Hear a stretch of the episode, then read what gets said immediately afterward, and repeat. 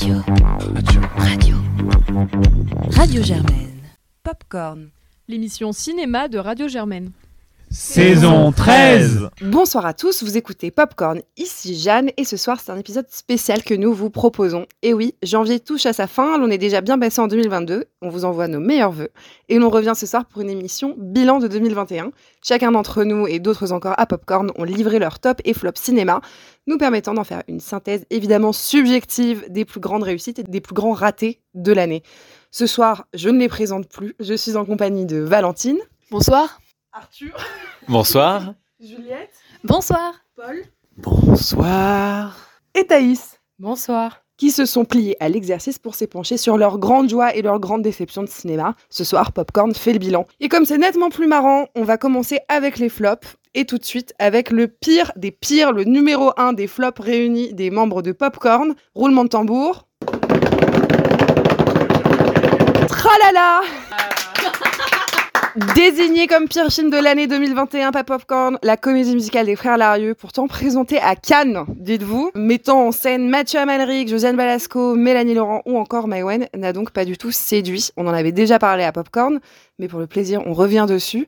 Donc Paul, peux-tu nous rappeler l'intrigue de cet ovni détestable et ce que tu en as pensé? Alors, Tralala, c'est avant tout l'histoire d'un homme. Cet homme, c'est peut-être un symbole, ou peut-être simplement le voyageur qui est en, en chacun d'entre nous. Cet homme, on ne connaîtra jamais vraiment son nom, si ce n'est Tralala. Se réveille un matin, il prend son banjo, il rencontre l'ouvrier de construction en bas de chez lui, et puis il s'en va. Pourquoi il s'en va? Parce que ce matin-là, ou plutôt la soirée d'avant, il a rencontré une fille, une petite blonde, magnifique, sur les champs.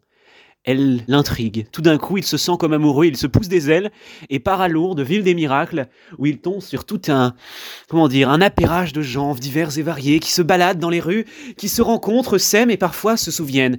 Et de quoi se souviennent-ils? Eh bien, ils se souviennent de Tralala. Tout d'un coup, une autre identité, un nouveau lui peut-être, qui s'implante à Lourdes et qui, de chanson en chanson peut-être, découvre l'amour?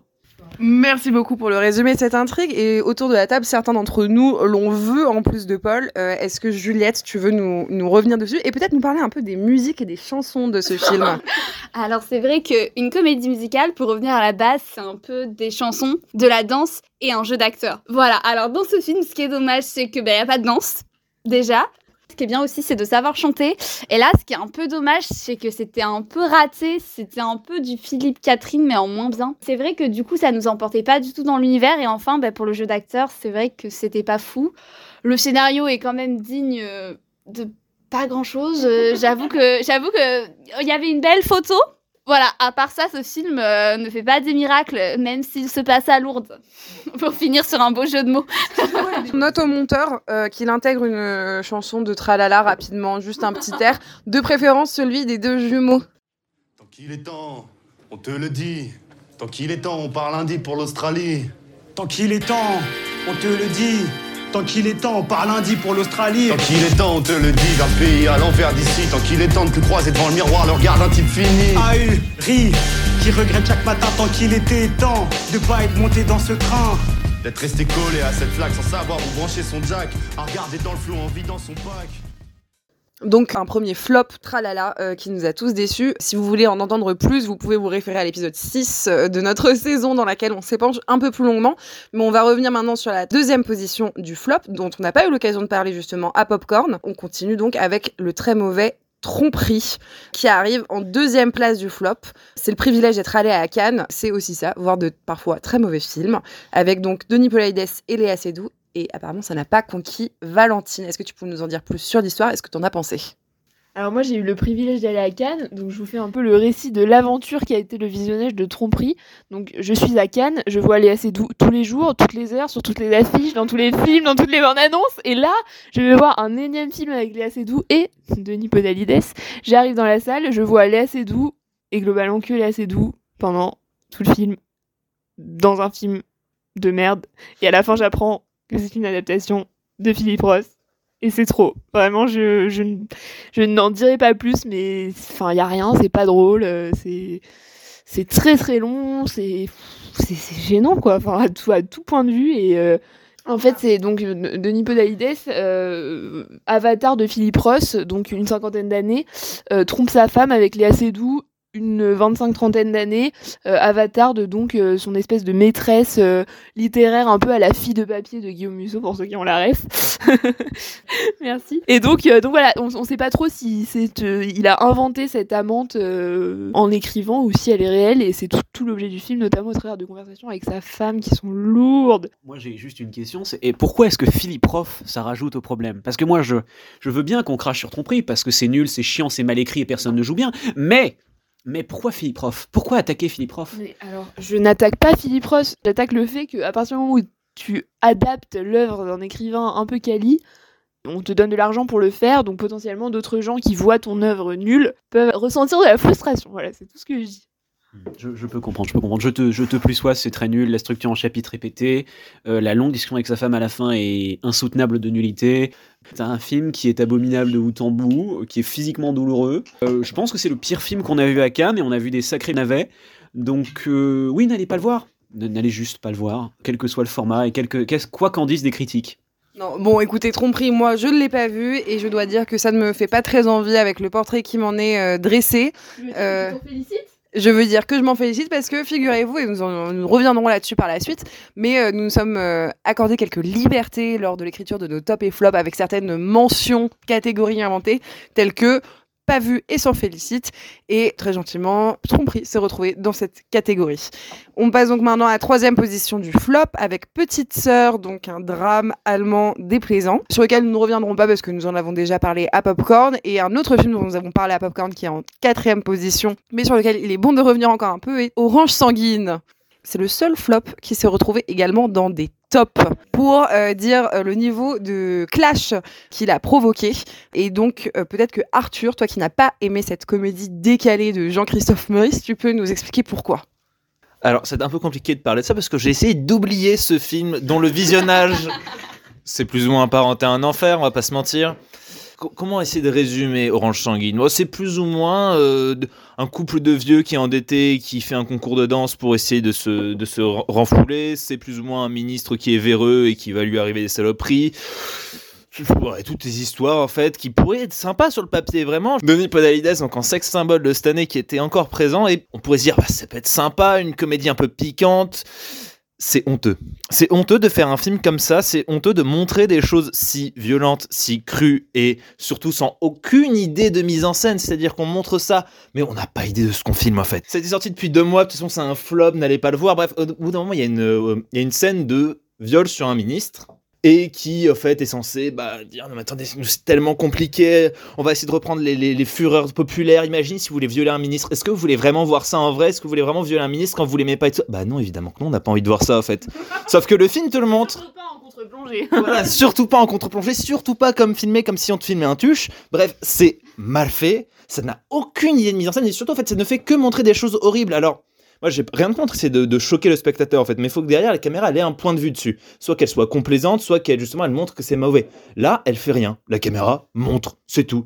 Et il n'y a pas de, je trouve, de quelque chose de glorieux à montrer des choses choquantes, en fait, parce que c'est juste le fait que ce soit un viol qui soit choquant, c'est pas la manière dont c'est filmé, c'est pas la manière dont c'est montré, c'est pas l'histoire qui tendrait à nous faire ressentir des choses. En fait, c'est juste l'acte qui est tout bonnement atroce et ça va être répété plein de fois vous allez avoir des, des meurtres, vous allez avoir des choses très violentes à voir et c'est jamais filmé avec inventivité en fait, ça n'a jamais de point de vue et c'est ça qui m'a dérangé. Et ça m'a pas paru du tout intelligent et du coup je suis vraiment sorti de ce film là énervé en fait parce que j'aime les films qui viennent choquer le spectateur, j'aime les films qui viennent les chercher. Parce qu'au final c'est ça qu'on cherche aussi au cinéma en fait, c'est d'être parfois euh, mis hors de nos limites. Mais là il y avait rien, il y avait aucune idée de mise en scène et le, le, le réalisateur se se prend pas pour de la merde non mais le spectateur il ira réfléchir après là-dessus. Je suis désolé, j'ai pas à réfléchir sur une scène de viol, je sais que c'est atroce, j'ai pas besoin d'un film qui me le montre pour me rendre compte que c'est atroce en fait. Et j'aurais été d'autant plus intéressé par un film, et j'avais fait la même comparaison quand j'en avais parlé à Popcorn il y a quelques émissions de cela. Regardez The Devil Reject, ça c'est un film qui montre des atrocités horribles, des meurtres catastrophiques, sauf que comme derrière on rentre en empathie vis-à-vis des tueurs, bah là ça nous met vraiment dans une situation d'inconfort, et là on ressent vraiment quelque chose qui nous tiraille à l'intérieur parce qu'on est mis dans une mauvaise situation. Orange sanguine, c'est provoquant pour être provoquant, et ça n'a aucun intérêt. Bon, alors j'accorde quand même un droit de réponse à quelqu'un qui a aimé ce film. Je pense que Valentine s'en fera une belle défenseuse. Est-ce que tu acceptes d'en parler un tout petit peu pour nous? Effectivement, ça m'étonne pas que, que tu aies pensé à moi, parce que je suis la seule ici à avoir aimé ce film. Euh, bah écoute, moi je, je, vais, je vais pas chercher euh, aussi loin que toi. Je pense que quand on montre une scène de viol comme elle est montrée euh, dans Orange Sanguine, on n'a pas besoin de mettre la caméra à tel endroit de la pièce et avec telle lentille de couleur orange pour avoir un vrai point de vue et pour et pour dire quelque chose qui, euh, tout simplement, moi, m'a fait rire. Honnêtement, c'est un film qui m'a vraiment beaucoup fait rire. Alors, pas pendant la scène de viol, j'étais très mal à l'aise, évidemment. Mais euh, pendant tout le film, j'ai ri, tout simplement parce que les personnages étaient attachants, parce qu'à certains moments, il y avait des plans qui étaient, je suis désolée, mais super beaux. Et là, je vais vous spoiler parce que de toute façon, vous irez pas le voir avec tout le mal qu'on vous en a dit. Mais à un moment donné, deux vieux se suicident en foutant des sacs poubelles sur la tête sur une chanson de Barbara. Il a ça, excusez-moi, mais moi, ça me plaît.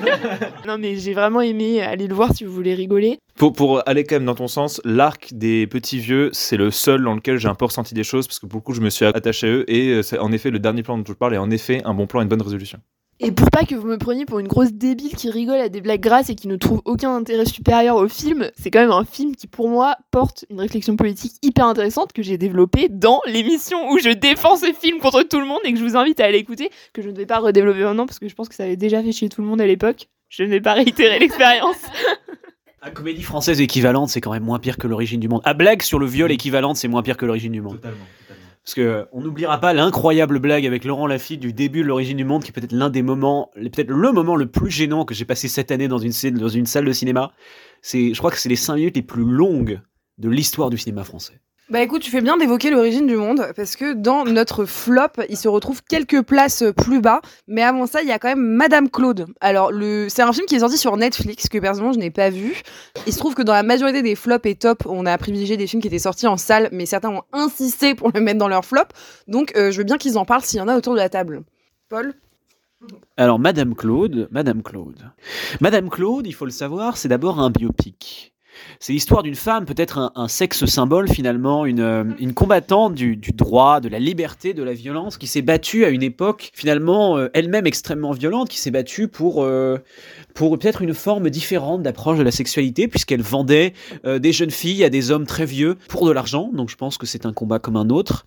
Et si seulement le film avait eu ne serait-ce qu'un tant soit peu plus de réflexion que cette blague graveleuse que je suis en train de vous faire, peut-être aurait-on pu le défendre. Le problème avec ce film, c'est que justement, son niveau intellectuel se trouve entre ça et le dernier film d'Olivier Marchal, avec quelques acteurs en plus en parallèle, notamment Carole Rocher, qui euh, donne, je pense, la, performance de sa vie en offrant peut-être l'un des pires rôles qu'on ait jamais vu au cinéma, celle d'une femme en conflit avec elle-même, avec euh, ses intérêts financiers, avec l'époque peut-être. Très mauvais parce que c'est mal écrit, parce que ça tire rien de son sujet, parce que ça s'est pas utilisé euh, une histoire vraie, parce que ça s'est pas utilisé un scénario, parce que ça s'est pas utilisé des personnages, parce que ça s'est pas faire un film. Enfin, c'est de l'apoplexie du cinéma. Enfin, c'est la la fin du bon sens, du bon goût, de la bonne idée. Garance Marinier qui a un rôle de choix euh, dans le sens que euh, effectivement elle marine un peu comme un poisson pas frais euh, à l'écran. Elle s'enfonce dans chaque scène avec la détermination finalement d'un conquistador qui va refiler la crève aux Indiens. Donc on est on est absolument atterré par le niveau. Enfin, c'est une catastrophe absolue. On ne peut pas regarder un film pareil. Le pire, c'est que Netflix les produit. Euh, c'est un film qui a mal vieilli avant de sortir. N'allez pas voir Madame Claude. Ne donnez pas d'argent à ces gens et donnez des vrais rôles à Carole Rocher. C'est une bonne actrice. Je sais pas ce que t'en as pensé, toi, Valentine. Alors moi j'ai la larme à l'œil pour deux raisons. Parce que déjà ce que tu dis est très poétique, Paul.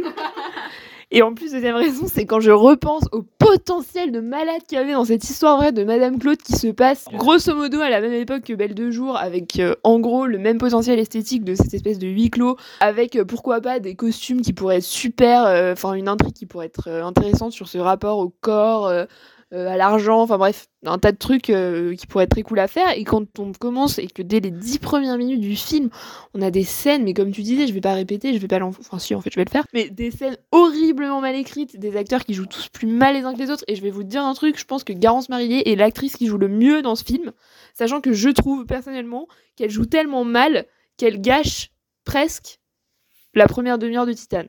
On en discutera une autre fois, mais je, je la trouve très très mauvaise et c'est quasiment la meilleure de ce film. Vraiment, c'est c'est terrible, ça enchaîne cliché sur cliché. Puis en plus, il y a l'ex-compagnon de Chiara Mastroianni qui est là et, euh, et vraiment, c'est un très, c'est un potentiel gâché. Je suis, je suis à ça d'inventer un prix Benjamin Biolay après le prix Lambert Wilson. C'est très féministe ce que tu dis, Paul. Et euh, de fait, je suis particulièrement choqué que ce type-là euh, soit aussi mal exploité parce que je l'aime beaucoup. En fait, je dis ça, mais ça s'applique à tous les acteurs. Tous les acteurs ont du potentiel, à part Garance Marinier, qui paradoxalement est celle qui joue le mieux. On va passer maintenant à l'origine du monde sur lequel euh, on est déjà revenu rapidement. Certains euh, chroniqueurs ici euh, trépignent à l'avance de pouvoir descendre de nouveau ce film qui a déjà fait l'objet d'une longue tirade. Donc je passe le téléphone à Arthur pour qu'il nous parle de l'origine du monde de Laurent Lafitte, rappelons-le.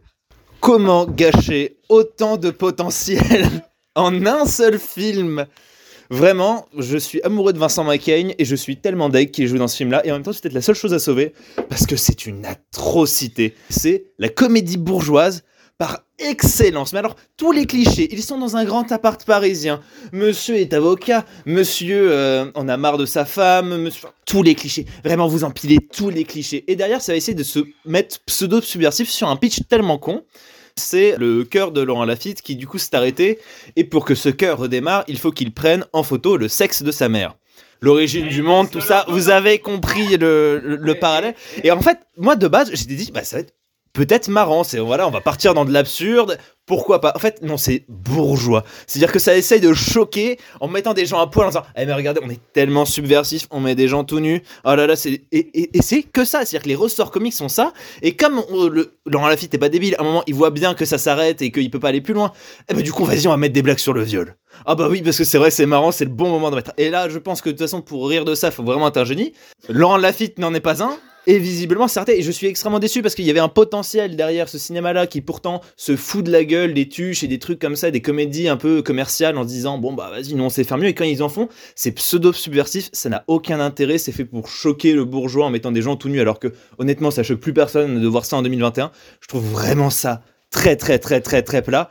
Et avant que Paul euh, ne remette une seconde couche, je voudrais que Valentine défende ce film. Je confirme que c'est vraiment un film de bourgeois parce que j'ai j'ai assez aimé en fait, j'ai ri.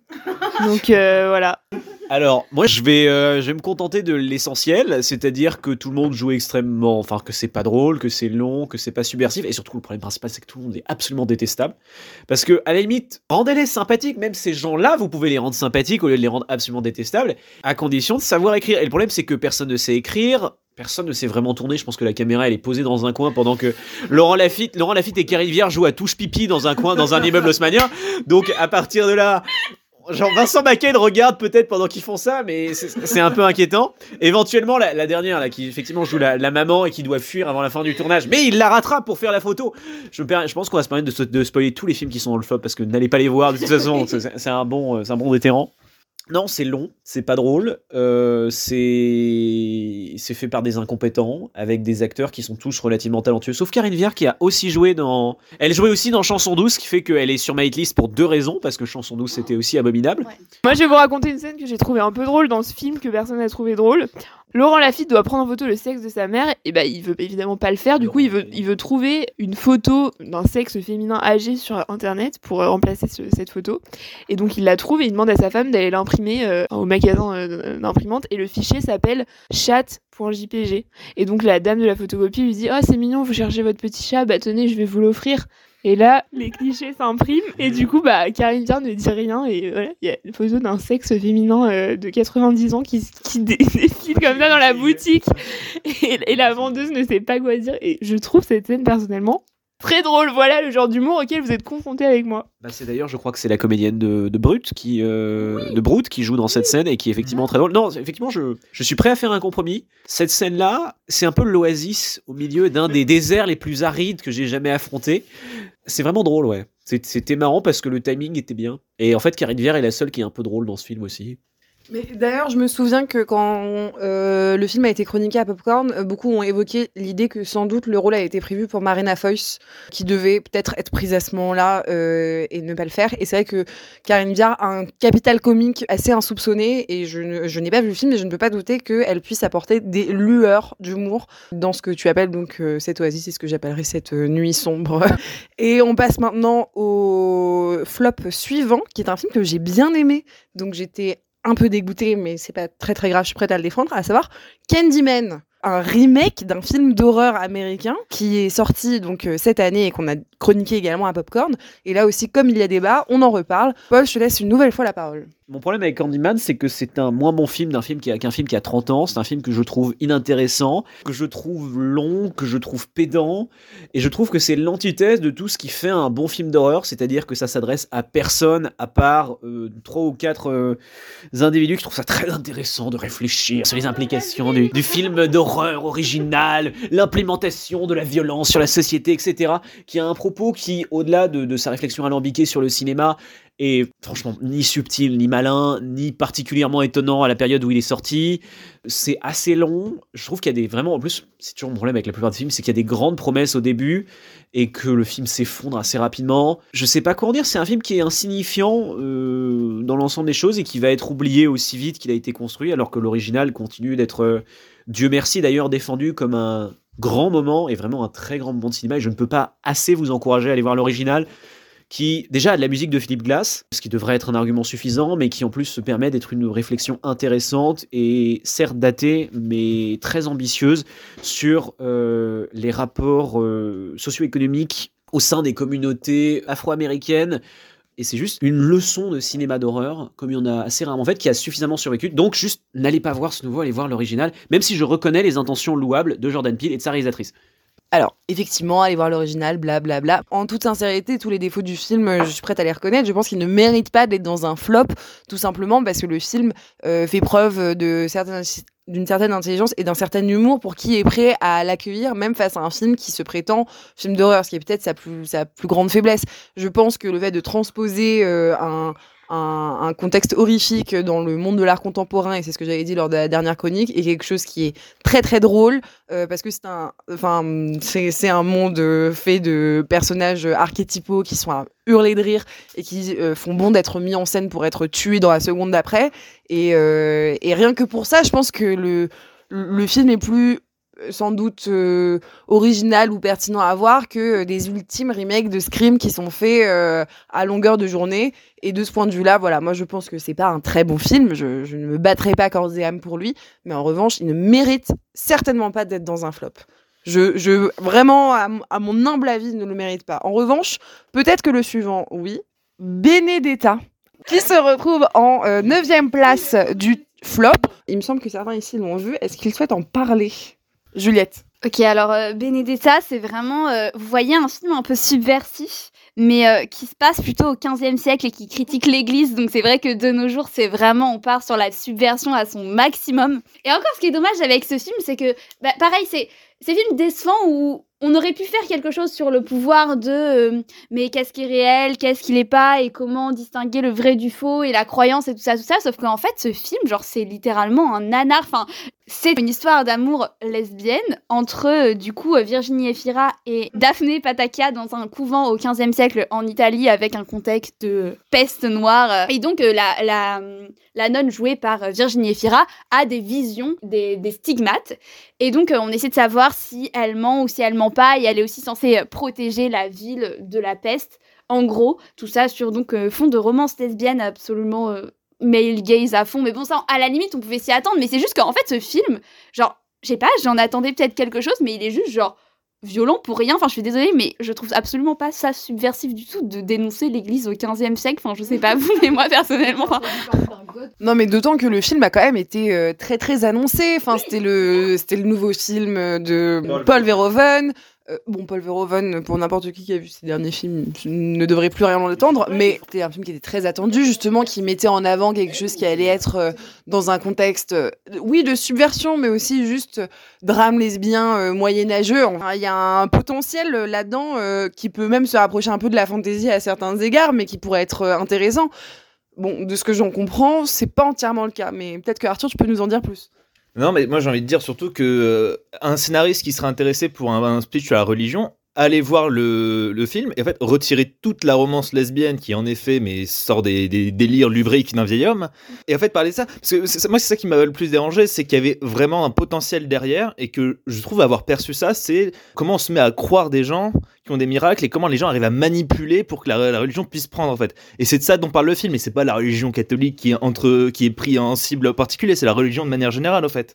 Le fait de croire en des miracles. Sauf que bien sûr on va enrober ça pour que ce soit euh, faussement dérangeant années 70 d'un délire sur une euh, une romance lesbienne qui bien sûr est vue d'un point de vue d'un homme lubrique enfin ça n'a aucun sens, c'est ça qui est plus dommage, c'est que vraiment il y avait un potentiel fou derrière ce film-là et qu'il y a peut-être 30 minutes à sauver quand on retire en fait toute cette romance qui ne sert à rien dans l'histoire, qui sert juste à créer un sentiment de subversion. Quand on retire ça, ça fait un bon film sur la religion, l'emprise et euh, du mal que ça peut faire aux gens et de la manière dont les gens se font endoctriner et des peurs des populations. Sauf que quand c'est dans deux heures de films qui sont derrière pas intéressantes avec un Lambert Wilson en roue libre, mais qui est peut-être du coup sympa à voir, Avec la peste bubonique, je tiens à dire. Lambert Wilson qui se décompose pendant le film et du coup c'est super intéressant.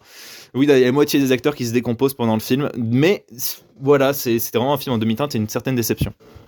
Bon, ben euh, je rectifie, euh, Benedetta n'était pas le 9 du classement, mais seulement le 8 donc il nous reste encore deux films pour le flop 10. Et en 9 position, Spider-Man, le dernier de la saga, avec euh, Tom Holland et Zendaya, euh, réalisé par John Watts.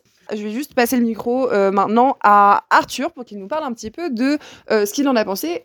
Eh ben, je l'avais mis en premier de mon flop, pas particulièrement parce que j'avais des grosses attentes, c'est-à-dire que le MCU, je suis ça de très très loin, c'est-à-dire que je vais parfois avec des potes au cinéma aller les voir, mais j'ai pas un grand attachement aux films de super-héros actuels. Par contre, j'ai un gros attachement bah, aux films de blockbuster de manière générale parce que c'est un peu par là que je suis rentré dans, dans le cinéma. C'est par le film d'action, c'est par le film à grand spectacle qu'on va voir en dimanche en famille parce que c'est le blockbuster du mois ou des trois mois qui, qui vont suivre. Et du coup, je garde un gros attachement bah, à ce cinéma-là parce que c'est un cinéma qui au final est le plus populaire, celui qui fait le plus d'entrées. On l'a bien vu aujourd'hui, le Spider-Man est actuellement à 7 millions d'entrées en France, ce qui est un record en période euh, Covid et qui est même un très bon score de manière générale. Aux États-Unis, il a passé le milliard, c'est le premier film à avoir fait ça depuis l'arrivée de la pandémie. Et du coup, c'est un cinéma qui, bah, je pense, est méga important parce que c'est au final celui qui va être le plus vu et du coup le plus important. Et quand je vois la qualité hideuse de ces films-là, ça, me, ça me rend triste en fait. C'est-à-dire qu'on est sur des films qui sont des produits, mais à l'excès. C'est-à-dire que je suis toujours au courant que bah, le cinéma c'est une industrie et que fatalement, quand on fait des films qui coûtent 100 millions de budget, vous êtes obligé bah, qu'ils soient rentables et du coup obligé qu'ils plaisent à une certaine partie du public. Mais à ce point, ne faire, de prendre aucun risque et ne faire, ne faire que répondre au délire des fans, ça me rend fou. Et en fait, quand je me suis rendu compte de comment a été créé, le film, comment a été eu l'idée du film, ça va être un jour sur Twitter, quelqu'un a fait le fameux mème euh, où euh, les trois Spider-Man se regardent et en fait, il a mis la tête des Tobey Maguire, Andrew Garfield et euh, Tom Holland, qui est du coup l'actuel Spider-Man. Il dit Oh là là, imaginez si les trois se réunissaient. Et en fait, c'est parti de là et le scénariste a juste essayé de trouver une excuse pour faire jouer les trois Spider-Man dans le même film et rassembler, essayer de faire un multivers, machin, qui n'est qu'une vaste blague pour juste faire du fan service. Et c'est tellement poussé à l'extrait que Disney est en train de ressusciter des anciennes licences qui ne sont même pas dans les univers des films actuels pour aller encore chercher plus loin dans la nostalgie. C'est-à-dire qu'on est dans la nostalgie de la nostalgie. Et je me dis au bout d'un moment, Disney qui commence à avoir Star Wars, qui commence à avoir énormément de, franchises, mais au bout d'un moment, quand ils vont avoir ressuscité tous les Spider-Man, pourquoi ils y vont pas dire bah maintenant on va faire un multivers ou Star Wars dans le même univers que le MCU et on va pouvoir se balader dans des trucs et faire plein de galipettes entre plein d'univers. Et du coup, je, me- rends compte qu'on crée plus rien, on est en train que de faire ressusciter des anciennes licences, des anciennes sagas sans aucune dose de créativité et en plus réalisées platement dans des studios avec des, réalisateurs qui sont génériques. On a même galéré à savoir quel était le réalisateur qui avait fait ce film-là. Et on est rentré dans tellement une phase industrielle de production de blockbuster qui- que ça me rend triste. C'est-à-dire que je suis encore nostalgique pour le coup de cette époque dans les années 80 où on prenait des risques. Où parfois il y a des blockbusters qui se plantaient magistralement parce que bah, c'était des tentatives qui fonctionnaient pas, qu'on avait des vraies propositions de cinéma, que ces films-là ils faisaient avancer le cinéma.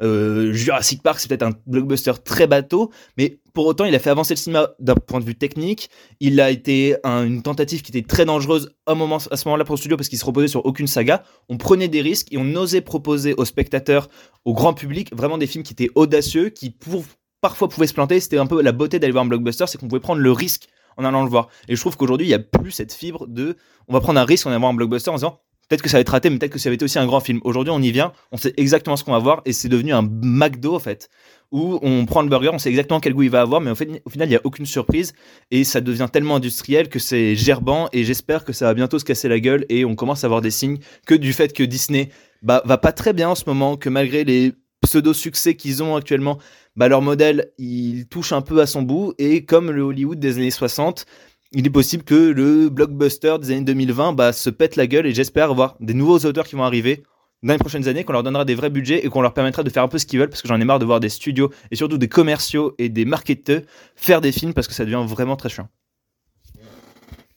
Bah écoute, là-dessus, tu m'offres une belle transition vers le flop 10 donc euh, le dernier flop qu'on évoquera euh, dans notre émission, euh, parce que justement, je pense que c'est un film qui se veut grand public, qui se veut un peu blockbuster et qui a d'innovant le fait qu'il le propose en France.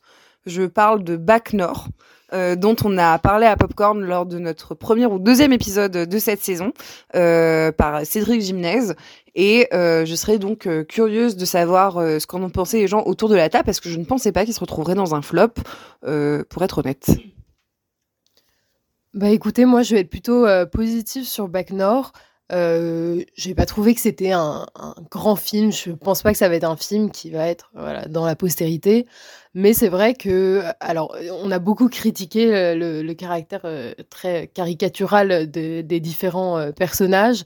Donc c'est vrai qu'on a trois personnages assez caricaturaux, mais finalement qui marchent plutôt bien ensemble. Donc on a Karim Leclou qui fait le gros nounours, voilà le flic euh, sympa, euh, gentil. On a Gilles Lelouch qui va être le, le flic euh, en opposition avec avec toute cette structure, la structure policière, et puis le le flic interprété par par François Civil. on comprend pas très bien en quoi il est un flic, puisqu'il il fume euh, des, des, des, joints pendant la quasi-totalité du film.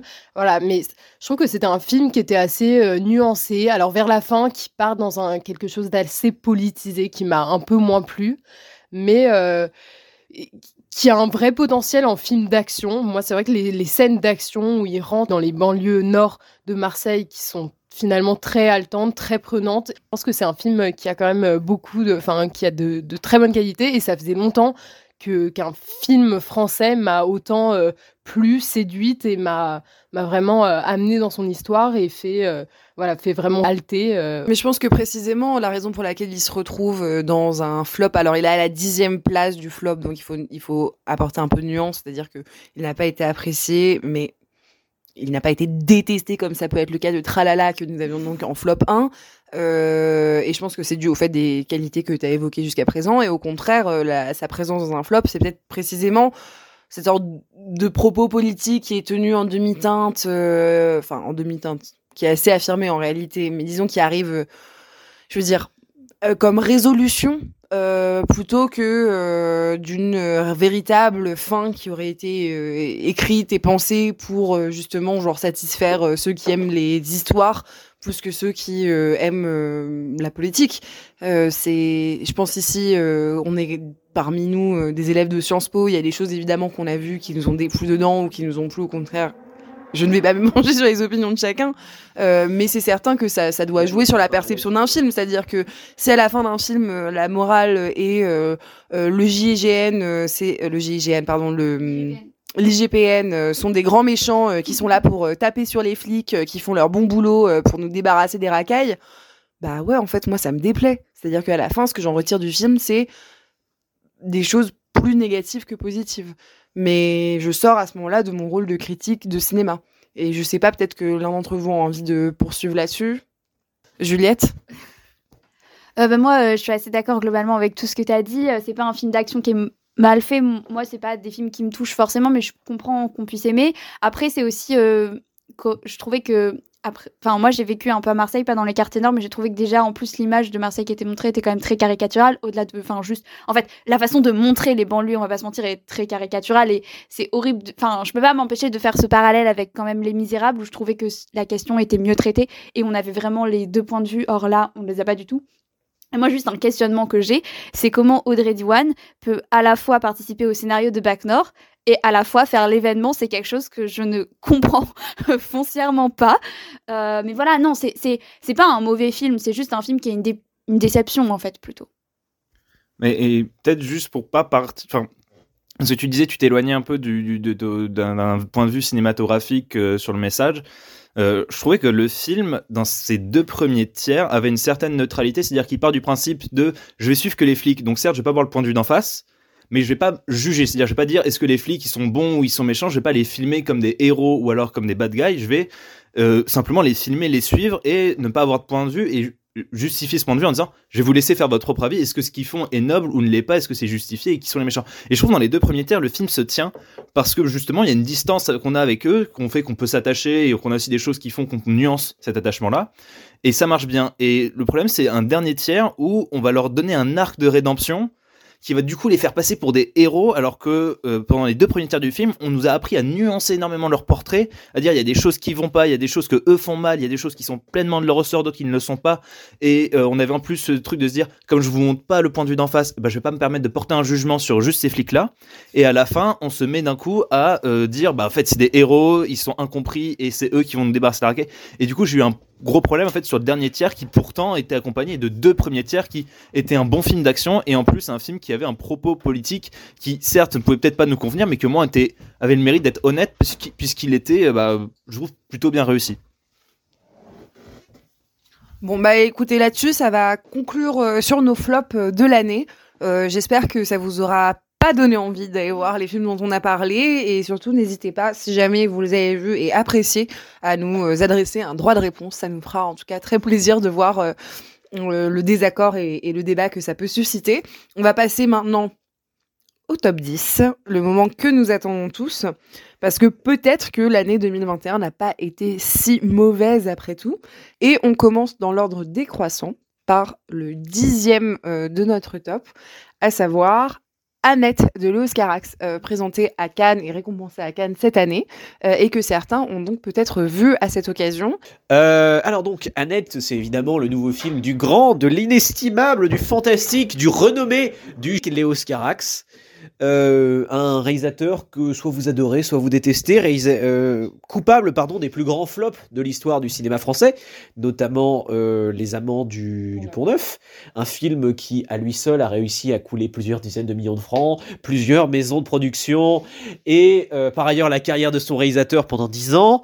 Donc bref, un film très important, assez beau par ailleurs. Ensuite, il est revenu avec Holly Motors, qui a été immédiatement acclamé à deux mains par la critique, sauf à Popcorn, où je vous rappelle, nous détestons tous universellement ce film. Sauf Jeanne. Euh, tu n'étais pas là quand il a été fait, mais il a été fait parce que l'année dernière, il faut savoir qu'on a recritiqué Holly Motors et qu'on était cinq à cracher dessus. Euh, néanmoins, donc euh, Léo Scarax nous revient avec une comédie musicale euh, au casting, notamment au casting 3 étoiles. Donc Simon Helberg, euh, Marion Cotillard, Adam Driver, Angèle dans une scène à un moment, entre autres, d'autres mecs. Bref, passons. Euh, le film donc raconte l'histoire d'une passion terrible entre deux individus, une, euh, une cantatrice d'opéra extrêmement réputée, jouée par Marion Cotillard, et un stand-upper euh, brutal et comment dire très masculin, joué par Adam Driver. Le couple évidemment a un enfant qui s'appelle Annette. Et suite à la mort mystérieuse de Marion Cotillard, le film prend peut-être un tour plus sombre. Ce qui en réalité, c'est un film qui, bon, évidemment, c'est un film sur le cinéma avec des moments de cinéma, des citations permanentes. Enfin bref, c'est un Léo Carax dans une moindre mesure.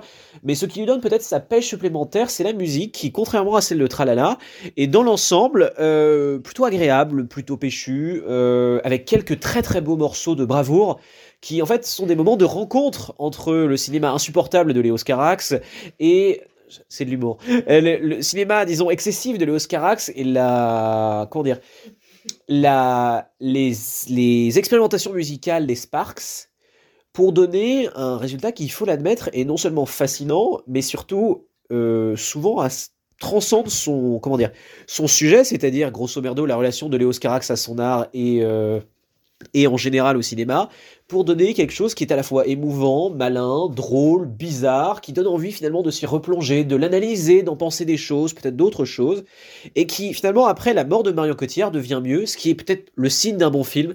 Je ne connais pas de bon film qui n'est pas amélioré par la mort de Marion Cotillard, et celui-là en est l'exemple parfait. Voilà, donc moi vraiment c'est un film que j'ai beaucoup détesté à sa sortie, parce qu'il est très illégal, et que je redécouvre au fur et à mesure en y repensant, et je pense qu'il mérite absolument sa place dans ce top. Bon, n'oublions pas que c'est le top 10. C'est-à-dire que ce n'est pas non plus euh, un film qui a fait l'unanimité absolue parmi les chroniqueurs. Et je pense par exemple que Thaïs, toi tu as quelques réserves. Est-ce que tu veux les évoquer?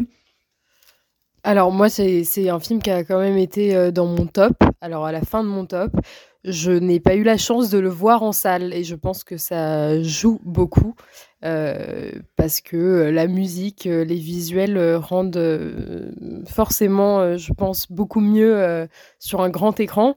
Mais c'est un film, alors moi j'aime beaucoup Léo Scarax et c'est pour ça que j'ai quelques réserves parce que c'est à la limite d'une déception. Alors, j'ai j'ai beaucoup aimé ce film, mais c'est vrai que euh, par rapport au, au reste de la filmographie de, de son réalisateur, voilà, c'est pas. euh, il n'est pas dans, dans mon top 3. Les musiques, euh, j'étais assez mitigée. J'ai d'ailleurs eu plus de plaisir à écouter les, les, les musiques après le visionnage du film que pendant le film. Je les trouve euh, assez, euh, assez inégales.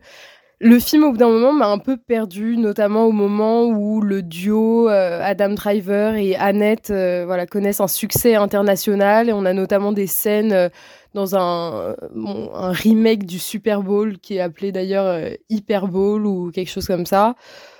J'ai un peu moins aimé. Personnellement, contrairement à ce que disait Paul, je, ne porte pas particulièrement Marion Cotillard dans mon cœur, mais j'ai peut-être préféré la première partie du film où elle est encore là que euh, la deuxième partie. Euh, je trouve qu'il y a notamment le parallèle avec euh, les deux dans leur spectacle, leur spectacle. Donc l'un est, humoriste, l'autre est, cantatrice, et on a notamment un- un- une mise en scène d'Aria assez incroyable.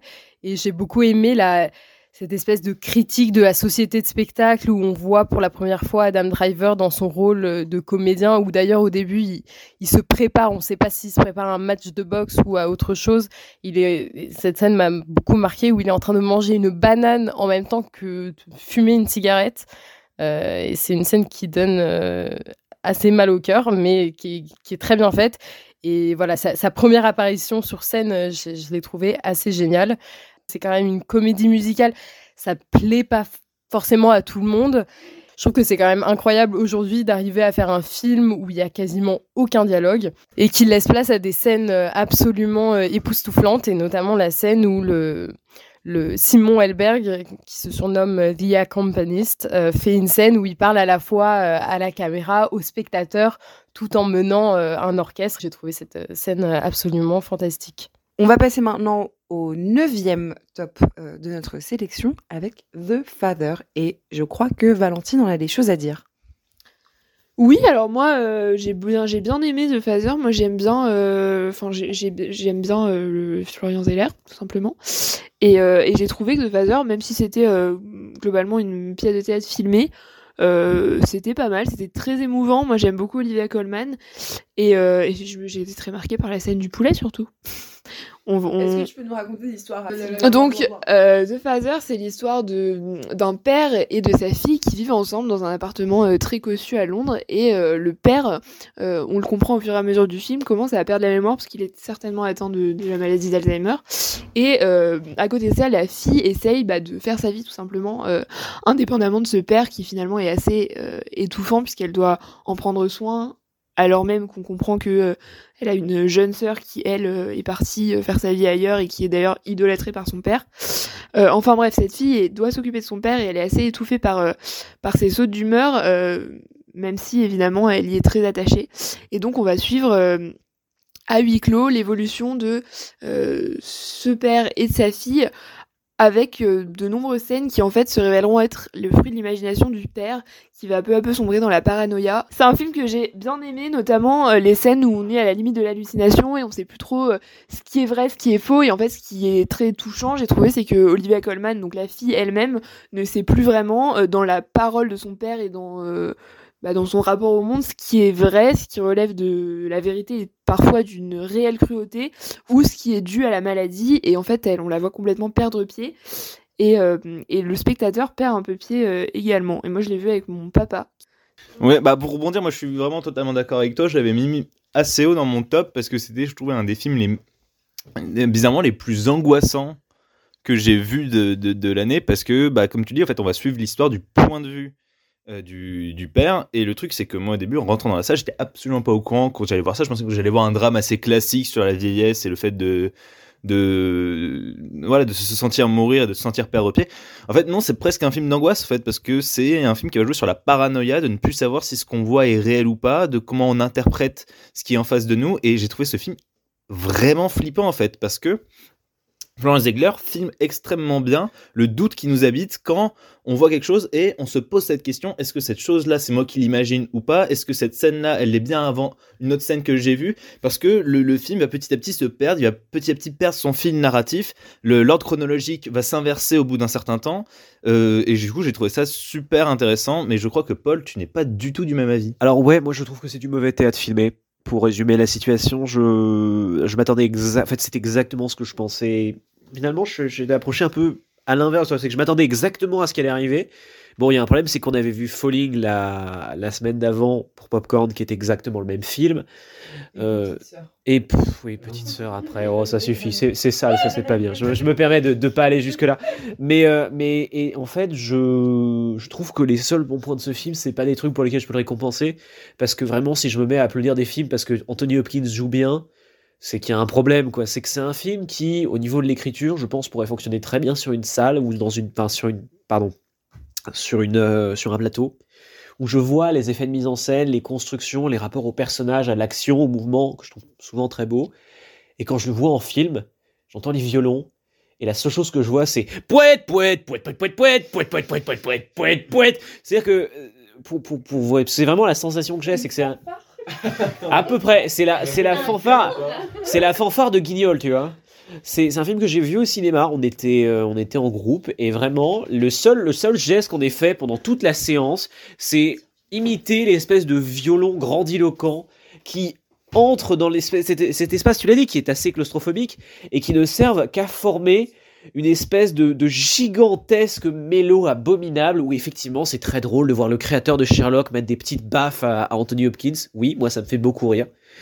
Mais euh, parce que Gatiss joue l'un des, des deux possibles personnages euh, du récit, je vais pas vous expliquer ce que ça veut dire, mais c'est assez drôle. Et dans l'ensemble, c'est un film que je trouve à peu près raté sur toutes ses propositions parce qu'il ne va jamais justement au-delà de ce qu'il pourrait offrir et ne donne qu'une performance comme une autre de Anthony Hopkins face à une vieillesse qui ne m'impressionne ni ne me terrifie. Mais peut-être que tu auras des choses plus positives à dire sur le top 8, à savoir The Card Counter de Paul Schrader. Oui. Oui, je suis plus positif sur ce film-là, oui, je peux le confirmer. Alors, ben, je peux en parler et après je laisserai Juliette en parler. Je pense qu'elle a un avis euh, peut-être moins, moins excessif que le mien dessus. Le problème, c'est que moi, je suis un. Parce que moi, je suis un grand fan de Paul Schrader. Euh, son film Mishima euh, sur l'auteur japonais est peut-être l'un de mes films préférés, tout simplement. C'est. C'est un film dont je pourrais disséquer chaque séquence pour vous expliquer à quel point c'est le summum du cinéma. Enfin, c'est un type que j'apprécie beaucoup que je vous encourage de suivre, à suivre sur Facebook d'ailleurs, qui est euh, complètement cinglé. Mais pour reprendre le film, avant de, de diverger une énième fois, euh, le film lui-même raconte le périple d'un personnage dont on ne connaît pas exactement le passé. Je peux spoiler ou pas? Bah non.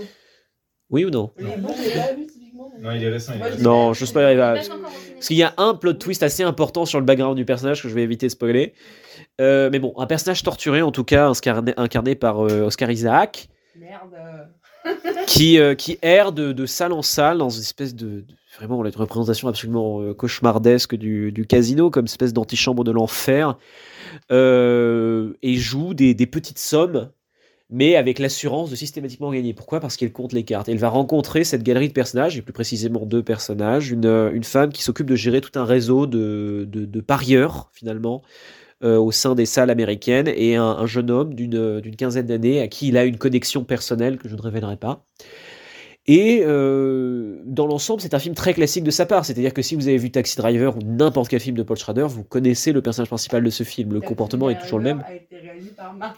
Oui, mais il a été écrit par Paul Schrader. Je le savais. anyway, Euh, Paul Schrader a donc écrit Taxi Driver et depuis il écrit à peu près toujours le même personnage, C'est- c'est-à-dire cette espèce de lunatique qui erre euh, froid, placide, toujours les cheveux bruns, euh, assez joli, dans un job qui ne rapporte pas beaucoup, qui erre dans une espèce d'Amérique un peu déserte ou habitée par des fantômes, les siens souvent, et qui systématiquement se convainc d'ici la moitié du film et dans ce cas-là aussi qu'il a une chance de, s'en sortir en fait, de sortir de cette espèce de miasme, de tempête de miasme dans lequel il, euh, il s'est lui-même enfermé souvent et qui finit euh, par la fin euh, par retomber. de par sa faute ou de par une autre et c'est une itération comme une autre et c'est une très belle itération donc je ne peux que vous conseiller de le voir alors moi, j'avoue que je suis allée le voir en ayant à peu près aucune connaissance de, de Paul Schrader. J'ai juste vu Oscar Isaac et j'ai vu que vous avez bien aimé, donc je me suis dit que je pouvais aller le voir. Et en fait, c'est pas le genre de film que moi je vais aimer spontanément parce que en fait, c'est hum, un film qui je trouve, selon ma propre interprétation, un peu euh, pas pas très élaborée, je pense, mais bon, je vais vous la vivrai quand même, qui, euh, selon moi, dénonce quand même cette espèce d'hyper am- américanisation que sont euh, les casinos, le poker et cet univers en fait hyper froid dans lequel moi je me sens pas du tout bien, genre des centres commerciaux, enfin vraiment les machines à sous, en fait mon enfer sur terre. Et pourtant je me retrouve à bien aimer ce film parce qu'on suit un personnage incarné par Oscar Isaac qui est quand même assez incroyable dans ce rôle, qui euh, qui en fait a appris à ne plus rien ressentir. Et donc nous avec lui, on va ne plus rien ressentir dans ce dans ce truc où tout est gris où où il y a plus y a plus de sentiments possibles.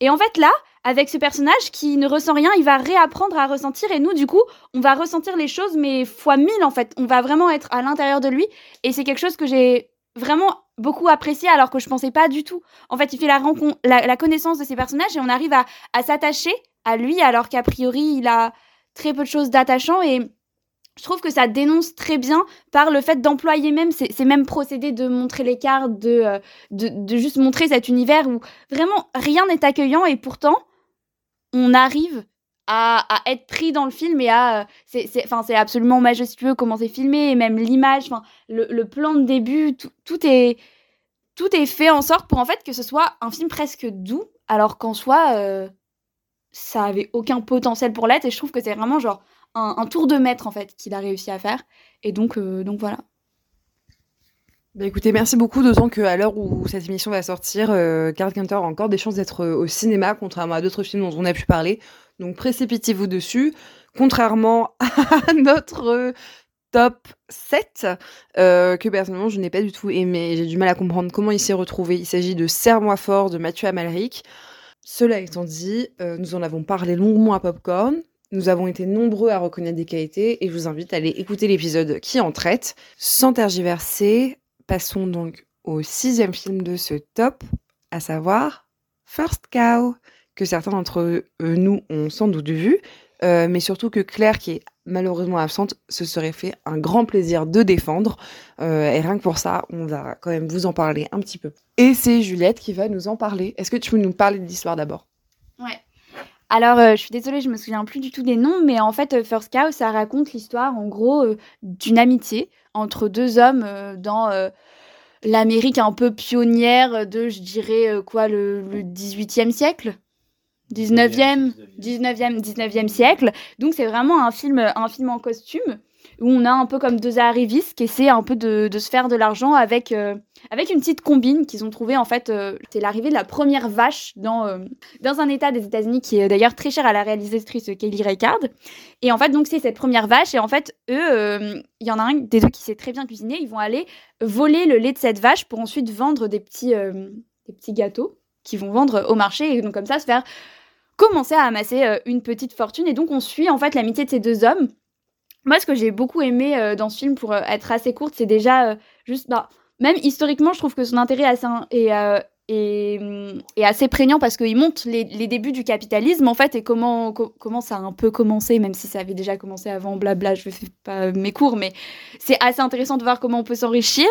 Et juste aussi, moi, ce qui vraiment m'a touchée, en fait, dans ce film, c'est l'amitié entre deux hommes euh, pas toxique du tout et montrer en fait une autre masculinité et comment tout peut être doux et simple et comment on peut s'entraider sans forcément justement être dans la compétition et, euh, et la, fin est vraiment magnifique et moi Kelly Reichardt c'est une réalisatrice que j'aime beaucoup parce que elle a une certaine manière de montrer la nature qui est très douce, un rapport à la nature qui est très simple et qu'on voit rarement au cinéma. Et, euh, et voilà, rien que pour ça, je vous, encourage à voir le film. Il est assez lent. En fait, c'est un film qui prend son temps, qui est tout doux et il nous emmène quelque part alors qu'on pensait pas tellement qu'il pouvait nous emmener et qu'un film en costume pouvait faire ça et avoir cette réflexion-là sur la masculinité. Enfin, je veux dire, euh, on pourrait penser à Titan par exemple qui réfléchit sur la masculinité. Et là, c'est complètement autre chose et c'est. Et enfin, bref, du coup, c'est comme une petite parenthèse de nature avec une fin absolument, absolument magique et voilà. Je pense que c'est. Le cinquième film préféré de Popcorn euh, en 2021 a été Titane de J.D. Corneau, célébré à Cannes où il reçoit la Palme d'Or cet été, ce qui peut paraître rétrospectivement donc un peu bas dans le classement de dire que la Palme d'Or euh, n'est arrivée que cinquième dans nos tops. Euh, et je pense personnellement euh, que c'est injuste parce que je ne m'en cache pas, il m'a valu à peu près trois mois pour me décider sur si j'avais aimé Titane ou non. Euh, personnellement, j'avais pas du tout besoin de le digérer, genre c'est pas du tout lié à la violence, mais j'étais particulièrement circonspecte, vraiment très circonspecte, et ça a été très difficile de juger pour moi si c'était un sentiment négatif ou positif. Euh, D'où une réticence à le placer, je pense, un peu plus haut dans certains classements, par exemple, ou à l'encenser. Mais personnellement, presque six mois plus tard, j'en dis que ce film est absolument remarquable. Il nous propose une sorte de conte philosophique sur l'homme et la machine, dont la qualité esthétique n'a d'égal que le nombre d'axes de lecture.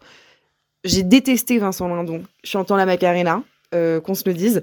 Genre, mais j'ai tellement ri que j'étais obligée de me poser la question si c'était parce que je me moquais, si j'étais dans le contrôle des émotions, si j'étais plus profondément juste euh, face à une scène qui était volontairement euh, comique et drôle.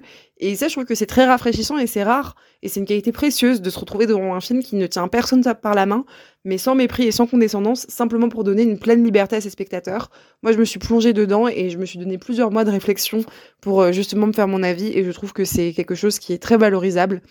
Et je me suis sentie vraiment respectée en fait par ce film. Et je pense que c'est une des raisons pour lesquelles euh, je l'ai tant aimé. Mais je laisse évidemment qui veut s'exprimer à ce sujet. Valentine. Moi, je me suis pas trop sentie respectée par le film euh, quand on. m'a- Alors, tu, commences, tu commences par me parler poliment. Non, mais je me suis pas trop fait respecter par le film quand il m'a montré une scène d'arrachage de piercing du téton euh, avec les dents. Excusez-moi si vous appelez ça du respect. J'ai beaucoup aimé Titan. Euh, Titan raconte l'histoire d'une petite fille qui, à la suite d'un accident de voiture, euh, se fait implanter une plaque et donc cette plaque en titane va l'amener à avoir un certain nombre de comportements assez étranges, elle va devenir hyper violente et tomber enceinte d'une voiture. À la suite de quoi, euh, pour échapper à en gros la justice, elle va complètement changer d'apparence, changer de vie et se retrouver dans une caserne de pompiers euh, avec un Vincent Lindon. Moi j'ai vraiment aimé ce film. Euh, en plus, bon, bah, petite anecdote, euh, c'était euh, à Cannes, première fois que je faisais un gala et tout, donc c'était un peu stylé quoi avec l'équipe du film. que j'ai beaucoup aimé, j'ai trouvé qu'il y avait des, notamment une scène de danse qui m'a énormément marqué. Il y avait plein d'idées de mise en scène, de scénario, il y avait plein d'idées au niveau des couleurs, de la lumière, et c'était vraiment très bon. Et j'ai vu ensuite Grave. Et j'ai trouvé que c'était vraiment, vraiment meilleur que Grave, notamment parce qu'il y avait moins Garance Marillier et plus Agathe Roussel. Non, mais je pense que ce que tu évoques euh, là, c'est un point qui est très important. C'est-à-dire que pour la première fois, en fait, dans nos tops, on est en train de parler d'intention de mise en scène, de véritable parti pris. Parti pris dans la mise en scène. 20 secondes de des discussions sur Paul Schrader et la façon dont il mettait en tête des films. Non, t'as parlé de la façon dont il pensait ses personnages, ce qui est pas tout à fait la même chose. Et je pense que, en ce sens, Titan est brillant parce qu'il nous montre de véritables intentions. Il n'y a pas une scène où un personnage entre sans qu'il ne se produise quelque chose en lui et en nous en tant que spectateurs.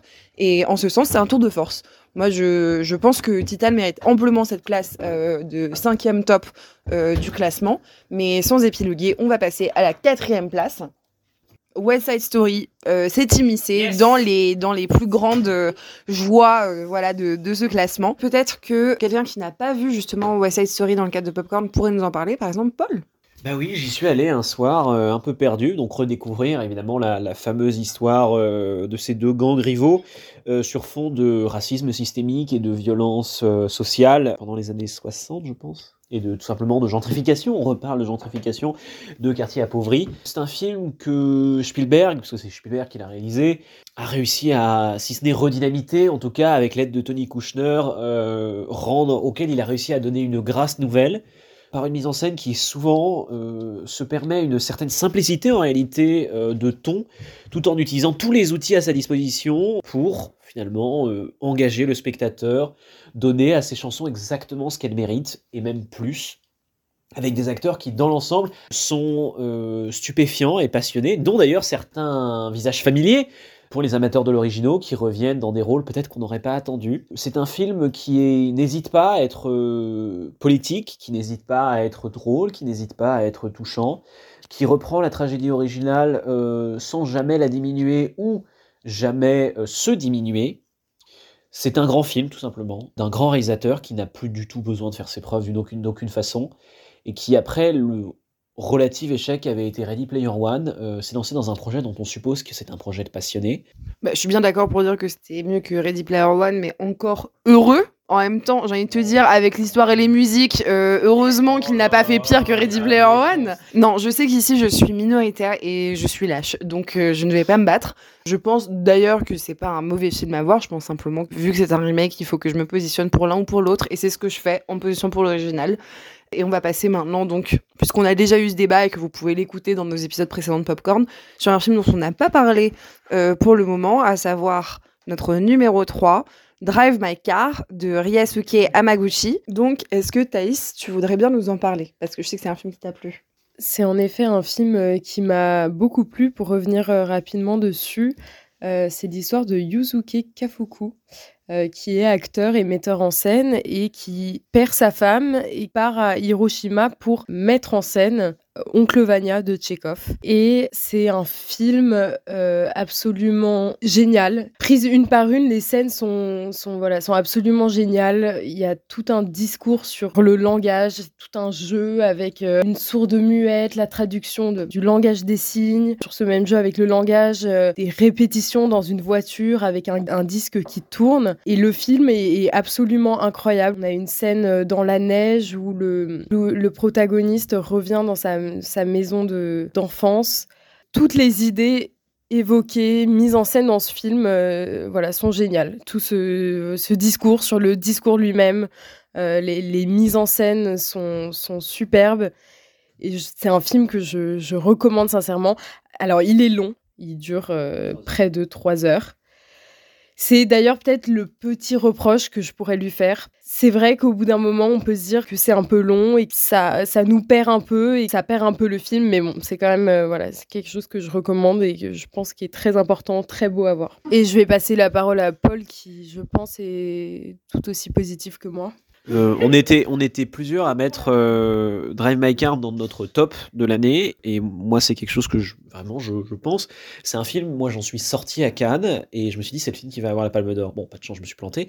Donc euh, effectivement, notre très cher Amaguchi, qui sortait déjà de Senses et de Asako 1 et 2, qui je crois avait déjà été récompensé, produit ici un film, tu l'as dit, sur le langage, sur la beauté du cinéma, tout simplement, sur, sur l'illusion, sur la passion. C'est un film qui est très long, tu l'as dit, c'est quand même un film qui se permet d'avoir son générique au bout de 45 minutes. Pas tous les films du monde qui peuvent se permettre de faire ça. Qui euh, offre des moments de grâce à presque l'ensemble de ses personnages. C'est assez rare, il a un cast assez large, mais pourtant chacun de, chacun de ses acteurs, chacune de ses propositions s'incarne, se rencontre dans, dans cet espace théâtral et pourtant euh, terriblement cinématographique. Tu l'as dit, peut-être la plus grande trouvaille, c'est cette, euh, c'est cette jeune femme euh, muette qui offre peut-être les plus beaux moments et les plus belles interprétations que j'ai pu voir de Tchekhov de ma vie, c'est-à-dire que les, les scènes qu'elle fait, euh, notamment la scène finale de l'oncle Vania, c'est une, lettre d'amour au cinéma, c'est une lettre d'amour à la littérature, c'est une lettre d'amour à, l'illusion, peut-être aussi à, à l'humanité, finalement, tu l'as dit, cette scène dans la neige où ces deux personnages se rencontrent vraiment pour la première fois est à la fois complètement grotesque et assez touchante. Non, c'est un, un grand film, comme on en fait assez peu,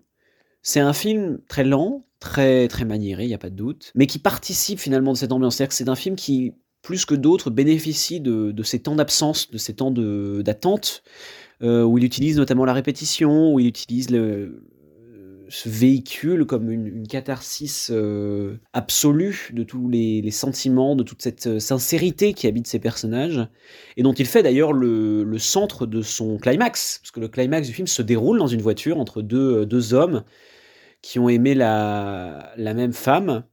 C'est rare un tel moment de, de comment dire de rencontre sur un, récit qui ne concerne aucun des deux sur une finalement une, sombre histoire de presque de fantasme euh, qui se perd comme beaucoup d'autres choses euh, dans la pluie J'ai rarement entendu aussi belle et émouvante critique à Popcorn. Je pense que ce film est précieux, qu'il faut le voir. S'il a pu provoquer chez nos chroniqueurs ces émotions-là, alors courez-y, voyez-le à tout prix, si vous le pouvez. Mais l'émission nous impose de passer au deuxième top de notre classement, qui est compartiment numéro 6, et dont Juliette va donc maintenant nous parler. En fait, compartiment, euh, compartiment numéro 6, ça nous raconte l'histoire euh, d'une rencontre dans un train, euh, toute simple en fait, entre un homme et une femme. Une femme qui se retrouve en, Russie pour ses études et qui en fait euh, sait pas très bien quoi faire. Elle se retrouve un peu par hasard au final euh, dans, ce, dans ce train pour aller voir des pétroglyphes et donc elle rencontre cet homme qui au départ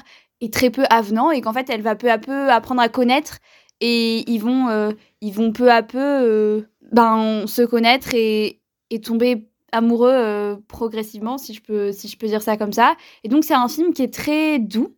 Qui a, pareil, la, photo est hyper douce et en fait, c'est, il prend son temps pour raconter cette, rencontre en fait entre, entre ces deux personnes. Et, et voilà, peut-être Thaïs, tu veux nous en dire plus?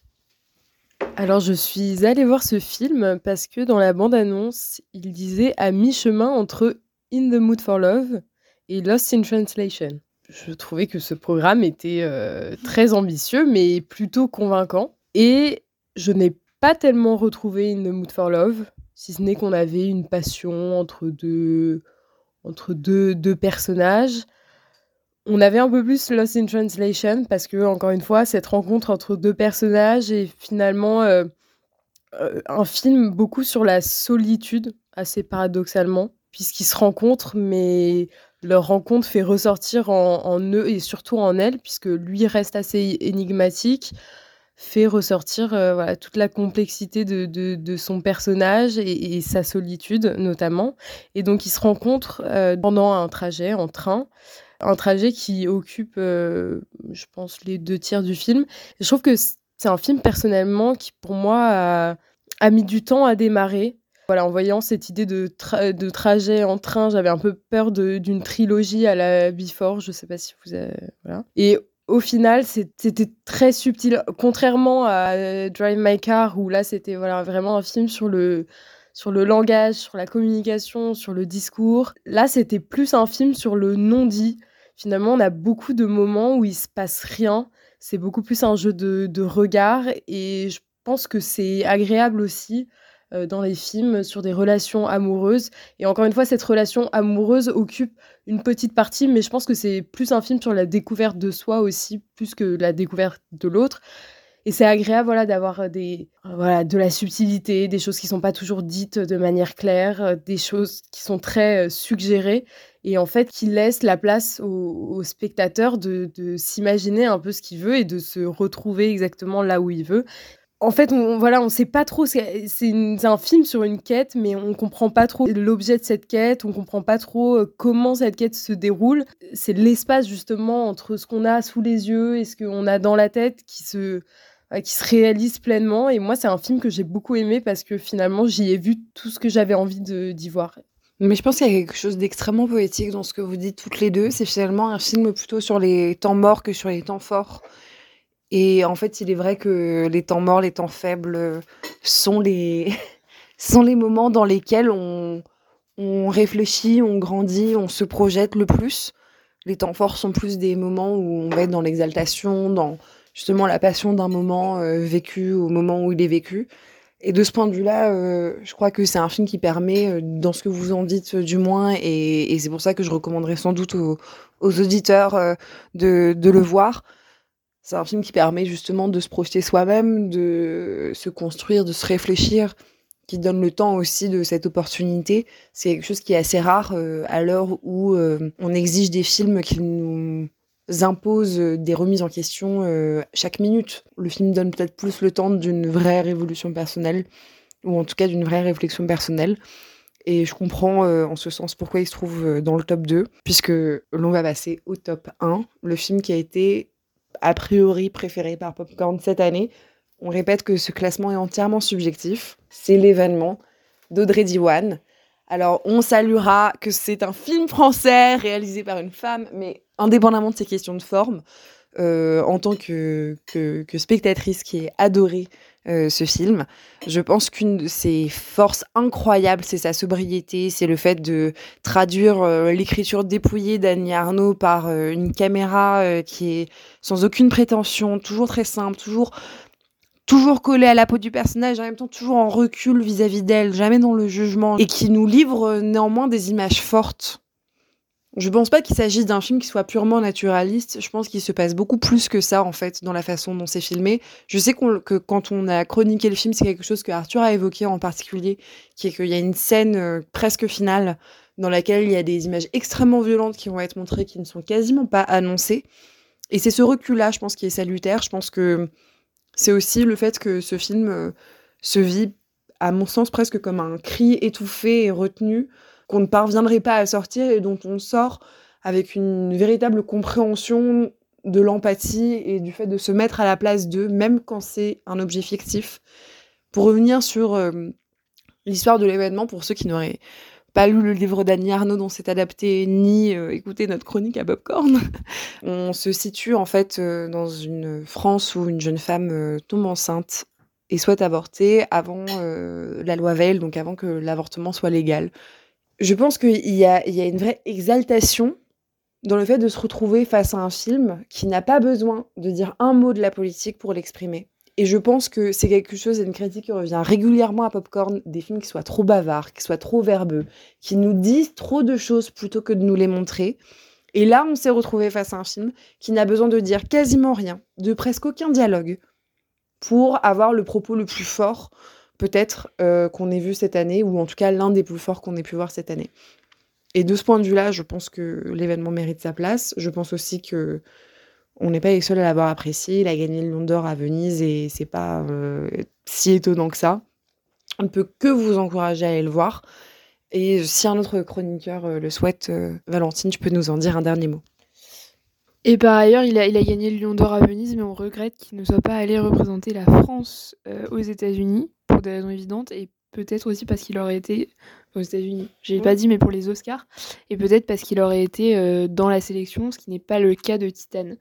Euh, moi, c'est un film, juste pour en dire deux mots, que j'ai trouvé particulièrement, au-delà de tout ce que j'en ai dit, avec lesquels je suis complètement d'accord, c'est un film que j'ai trouvé qui allié, c'est un, exemple parfait euh, d'alliage du fond et de la forme, dans le sens où pour moi, la solitude et l'enfermement qui est vécu par le personnage principal du fait de sa situation et de la loi euh, contraignante de l'époque est parfaitement représenté par la caméra qui lui colle à la peau et la cadre de manière à ce qu'on ne voit qu'elle et que en un sens elle ne puisse plus se sortir de ce regard-là, du regard de la caméra, sans bien sûr qu'il soit intrusif ou impudique, mais euh, de manière à nous faire comprendre qu'elle est vraiment bloquée dans une situation dont elle ne peut pas sortir et dont elle ne pourra sortir que quelque part à travers le regard du spectateur dans une scène extrêmement violente et choquante euh, à la fin du film. On ne peut que vous recommander d'aller voir l'événement d'Audrey Diwan. Évidemment, tous les autres films qui ont été évoqués ce soir, et en particulier dans nos tops, on vous recommande d'aller les voir parce que c'est ceux qui nous ont marqués, ceux qui nous ont plu, ceux qui nous ont nourris en 2021. Mais rappelons que 2021 n'a pas été une année facile en termes de sortie, que les cinémas ont été fermés pendant de, de longs mois. Et on espère simplement que 2022 sera encore meilleur parce qu'on a déjà été relativement gâtés, mais trop peu pour euh, nos appétits euh, de cinéphiles. On espère pour les vôtres également.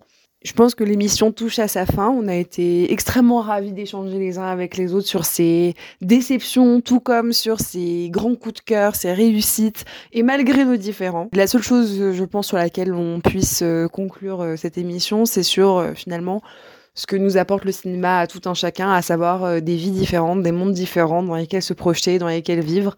Et on espère que dès janvier, vous pourrez euh, vivre ces nouvelles vies et ces nouveaux mondes avec des films formidables dont on aura hâte de parler avec vous dans Popcorn dans les semaines à venir. Merci à tous. Au revoir. Radio. Radio. Radio. Radio Germaine.